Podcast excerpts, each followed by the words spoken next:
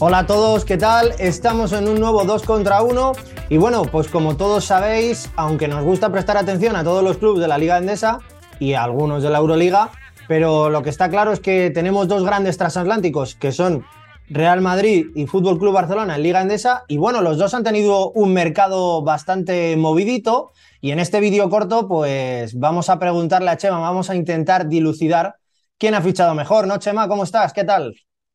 Pues todo bien, deseando ya que empiecen las pretemporadas y que, y que arranque todo el, el circo a, nivel baloncestístico dentro de, de, las cuatro líneas que conforman el, el, campo de juego. Bueno, la pregunta es fácil y es directa. Bajo tu punto de vista, ahora vamos a repasar los fichajes de cada uno de los dos equipos, pero así, a bola pluma, ¿quién crees que ha fichado mejor? O mejor dicho, ¿quién crees que ha tapado mejor los agujeros que se pudieron ver el año pasado. Bueno, si empezamos por el, eh, por el Real Madrid, probablemente no tenía tantos agujeros que tapar, ¿no? Además, pues bueno, al final eh, el equipo blanco llegó a la final de la, de la Final Four de la Euroliga, ganó eh, la liga, pero bueno, pues el principal agujero, el principal problema que ha sido esa dirección de juego, eh, pues se ha visto reforzada con la llegada de Sergio Rodríguez, pero mm, ya sabemos ¿no? que el Real Madrid sigue ansiando la vuelta de, un Facundo Campazo que de entrada no cuenta con, con, volver a jugar en Europa, por lo que por ahí, que ha sido el gran quebradero de cabeza de, los blancos, ¿no? esa, esa posición de base, pues sí se ha, puesto, se ha visto reforzada al margen de otros fichajes, ¿no? Sobre todo para rejuvenecer un poco el, el perímetro y la, y la, posición de cuatro. Eh, por contra, bueno, yo en el Barça sí veo, ¿no? Un, un, cambio, podríamos decir, de libreto, sobre todo en la, en la línea interior. Eh, creo que, que, bueno, que lo hemos hablado ya aquí, no ha sido eh, un gran final de temporada de, de el pivot, del nuevo pivot de, de Milán, eh, Brandon Davis.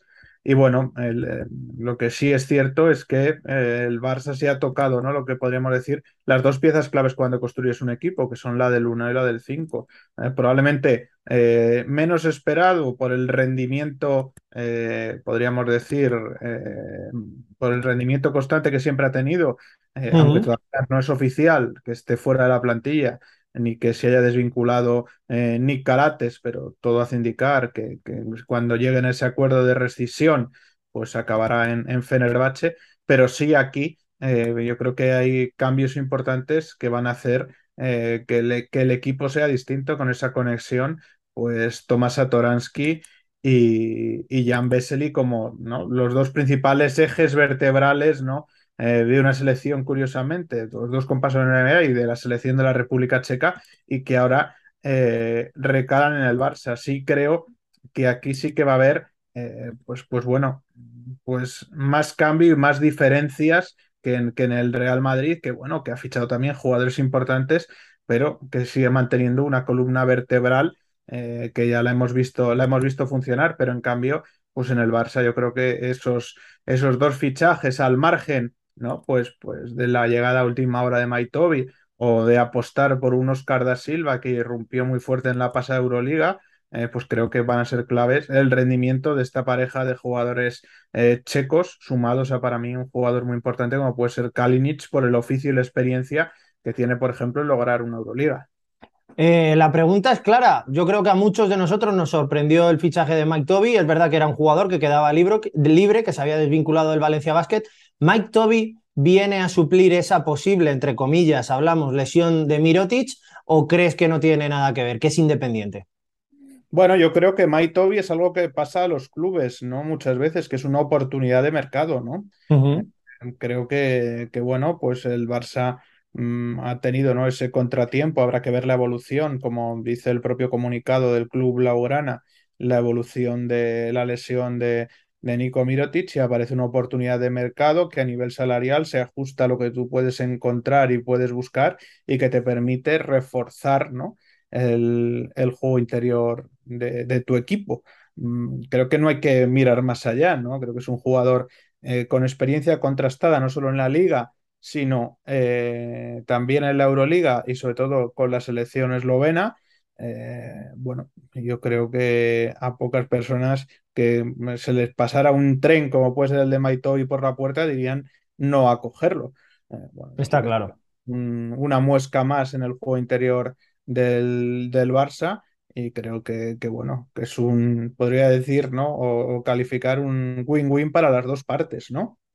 También me gustaría preguntarte, y seguimos en, en el Fútbol Club Barcelona, por ese posible fichaje de Oriol Paulí. Eh, todo el mundo apunta de que Pierre Oriol a lo mejor se va al Girona de Margasol y que podría ser su sustituto. Hay gente que debate si Oriol Paulí tiene nivel para jugar en el Fútbol Club Barcelona. ¿Tú qué piensas? Bueno, es el encaje un poco de los jugadores formados eh, localmente, ¿no? Creo que, eh, bueno, Moriel Pauli tuvo un protagonismo importante, sobre todo a nivel de aportación y de minutos de juego y de presencia en, en Morabanca Andorra. Eh, creo que es un jugador interesante en una plantilla, ¿no? Con tanto potencial de tiro exterior, pues él es un jugador eh, distinto, probablemente distinto también como lo es Kalinic, pero distinto, pues que es un jugador grande que puede ayudar a, subir el balón, que es un jugador con buen físico, muy incisivo en las penetraciones. Y bueno, eh, al final, pues son estos encajes de plantilla que, los equipos tienen que hacer. Eh, pues bueno, sumar un exterior más al, al equipo Blaugrana, donde recordemos, pues bueno, pues que han salido jugadores como Dante Exum, como eh, Nigel, Nigel Hayes Davis y por ellos, pues prácticamente el único fichaje en el, en el perímetro, pues ha sido Kalinic, ¿no? decir, y son dos jugadores, pues uno, eh, un 2 que incluso ha jugado de uno y el otro, pues un 4-3-3-4. Bueno, pues eh, llega yo creo que también con esa necesidad o llegará con esa necesidad, pues bueno, de, de los cupos, de tener esos jugadores formados localmente para eh, inscribir en Liga Endesa sobre todo de una plantilla larga, ¿no? que creo que cada vez para los equipos que compiten por lo máximo en las dos mm, mejores competiciones de Europa, como son la Euroliga y la Liga Endesa, pues necesitan tener eh, eh, mucho fondo de armario. Está claro. Y por último, antes de pasar al Real Madrid, mi pregunta es por Oscar da Silva. Quizás es el fichaje con más visión de futuro. Es un jugador que viene del Alba de Berlín, que viene de hacerlo bien, pero ¿qué nos puedes comentar sobre él? ¿Qué dice el informe de Lucas sobre este jugador? Bueno, Oscar da Silva es, eh, viene probablemente a, mm, ¿cómo decir? A cubrir el hueco de cuatro y medio, podríamos decir, de, Roland Smith, ¿no? Bueno, es un, es un jugador eh, con doble eh, pasaporte brasileño-alemán, ¿no? Eh, bueno, es un jugador ¿no? que se formó en Estados Unidos, en la Universidad de Stanford, y bueno, que, que si yo no recuerdo mal, después de acabar en Stanford en marzo de 2021, pues acabó la temporada en el Ludwigsburg alemán. A partir de ahí, pues el Alba de Berlín se hizo, se hizo con sus servicios y bueno, y tuvo yo creo que una irrupción muy notable en, la Euroliga, sobre todo en su, en su desembarco. Es un jugador, bueno, yo creo que, que puede hacer eh, un poco de todo, ¿no? Y creo que puede aportar eh, mucho a, a, este, a este Barça, sobre todo también creo que es un jugador que puede dar energía y, que es sabia nueva, también una gran capacidad atlética eh, y que seguro va a sumar en el, en el equipo de Saras. Bueno, pues vámonos al Real Madrid, eh, un Real Madrid con cambios, sin duda, para empezar el del entrenador, que todo el mundo conoce, pero también, eh, bueno, la, columna vertebral continúa, ¿no? Se han anunciado las renovaciones de Jules Coser y, y Rudy Fernández, pero llegan caras nuevas, entre comillas, porque la primera que llega para cubrir el puesto de base, ese puesto de base que tanto ha sufrido el Real Madrid durante la temporada pasada, pues vamos a encontrar a un viejo amigo, ¿no? A un Sergio Rodríguez que viene de Milán, de hacerlo muy bien.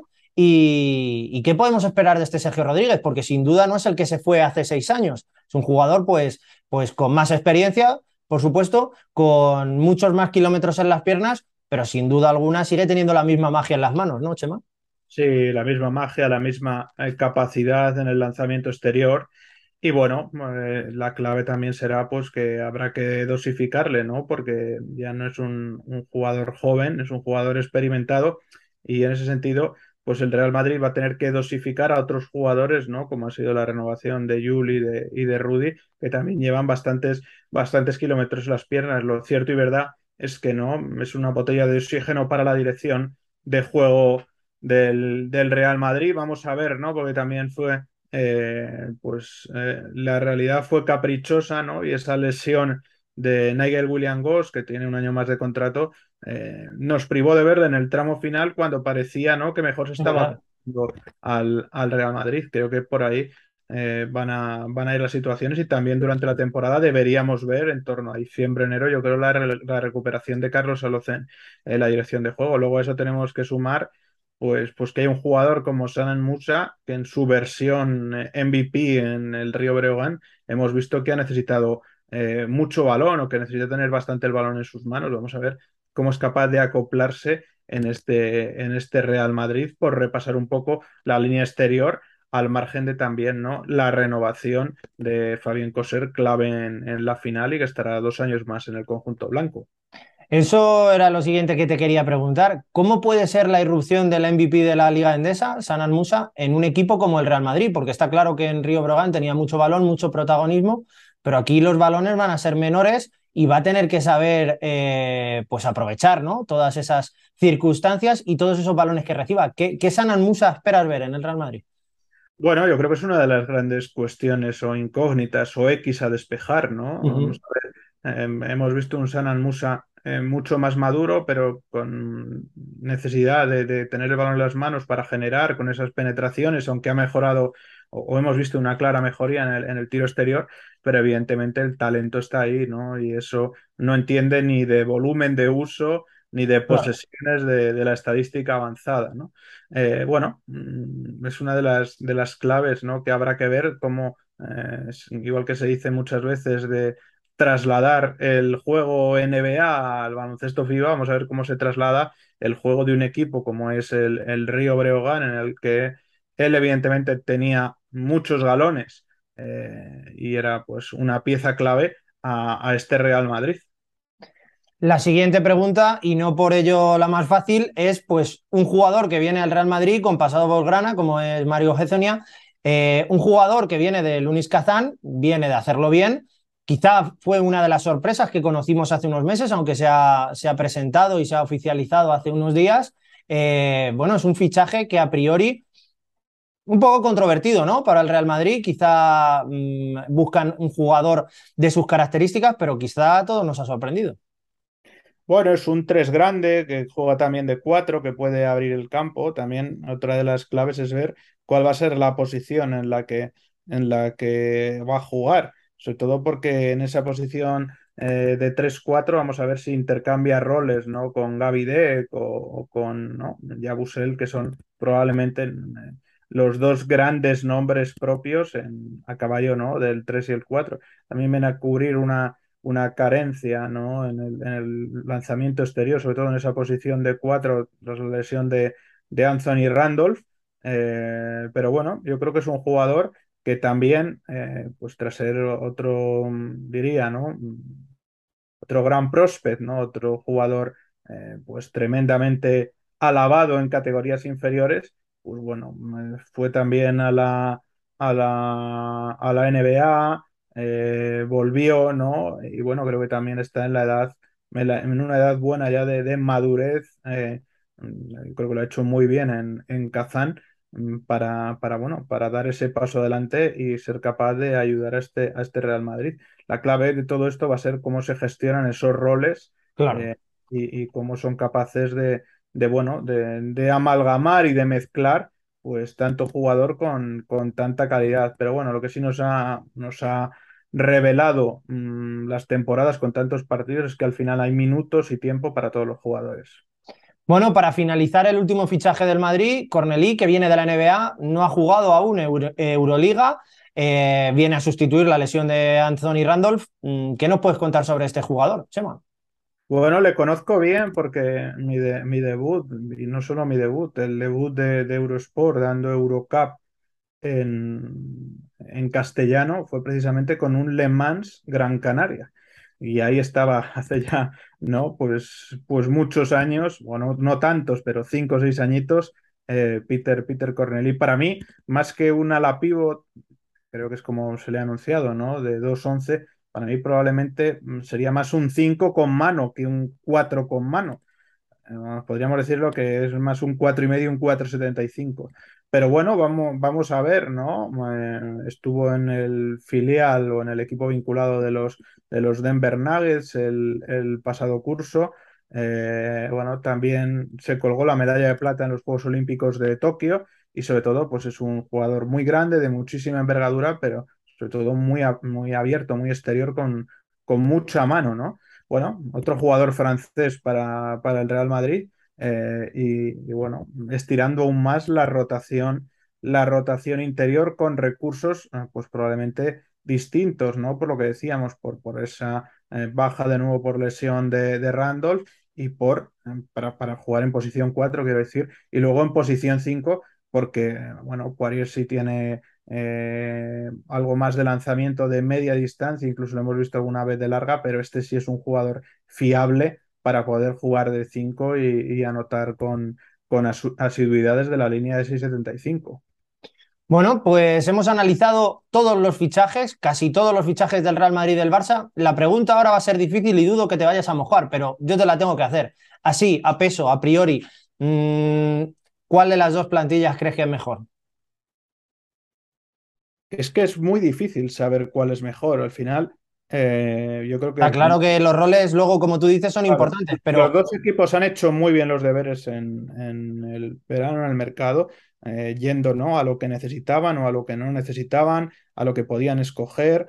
Eh, bueno, yo creo que el trabajo ha sido bueno de los, de los dos clubes, pero luego, evidentemente, esto es un deporte de equipo. Aquí las individualidades pasan a un segundo plano porque claro. lo que manda es el rendimiento global de, del 5 en cancha, ¿no? Y, y, bueno, y creo que eso es lo que tienen que trabajar eh, los dos entrenadores a día de hoy. Probablemente mmm, Chus Mateo un poquito menos, porque ¿no? la estructura del equipo creo que es bastante clara, y además con la llegada de Sergio Rodríguez, que conoce la casa, pues el coste de adaptación en ese sentido es menor, aunque claro, hay que adaptar dos piezas importantes, como claro. pueden ser eh, Musa y Hezon ya. Y, y, luego, pues para, para el Barça sí puede que sea, ¿no? Eh, pues un poquito más costoso y que hay que necesitar algo de paciencia porque aunque tanto Satoransky como Vesely se conocen perfectamente de todos sus veranos en, en la selección absoluta de República Checa, eh, tienen que conocerles sus compañeros y, y, y ellos tienen que, eh, o sea, sus compañeros a ellos y ellos a sus compañeros y luego pues meter otras piezas, ¿no? Porque, eh, bueno, pues lo que decíamos, hay bastantes cambios, sobre todo en el, en el juego interior y luego en otra posición impar como la de tres llega eh, un hombre importante como Kalinic que tendrá que ver cómo trabaja y cómo encuentra espacio, sobre todo un tres que es capaz de irse mucho al poste bajo. Bueno, te tengo que preguntar esta última pregunta. Sé que la heladería está cerrada, pero ¿habrá sorpresas ¿Crees que Real Madrid y Barça tienen cerrado el apartado de fichajes o que todavía nos podemos llevar alguna sorpresa? Bueno, yo lo veo todo bastante, bastante trillado ya, ¿no? Bastante hecho. Ya hemos dicho, ¿no? Que el gran anhelo del Real Madrid sigue siendo eh, Facundo Campazo, pero por lo demás, yo no creo que vaya a haber, que vaya a haber ya movimientos a, a estas alturas. Bueno, pues eso significa que dentro de poco tendremos que hacer el análisis completo de las plantillas del Real Madrid y del Fútbol Club Barcelona para el canal, porque ya hemos empezado a grabar todos esos análisis a todos esos equipos de la Liga Endesa. Así que nada, Chema, como siempre, un placer que estés aquí conmigo en el canal y nos vemos en un siguiente 2 contra 1. Así es, buen verano. Chao.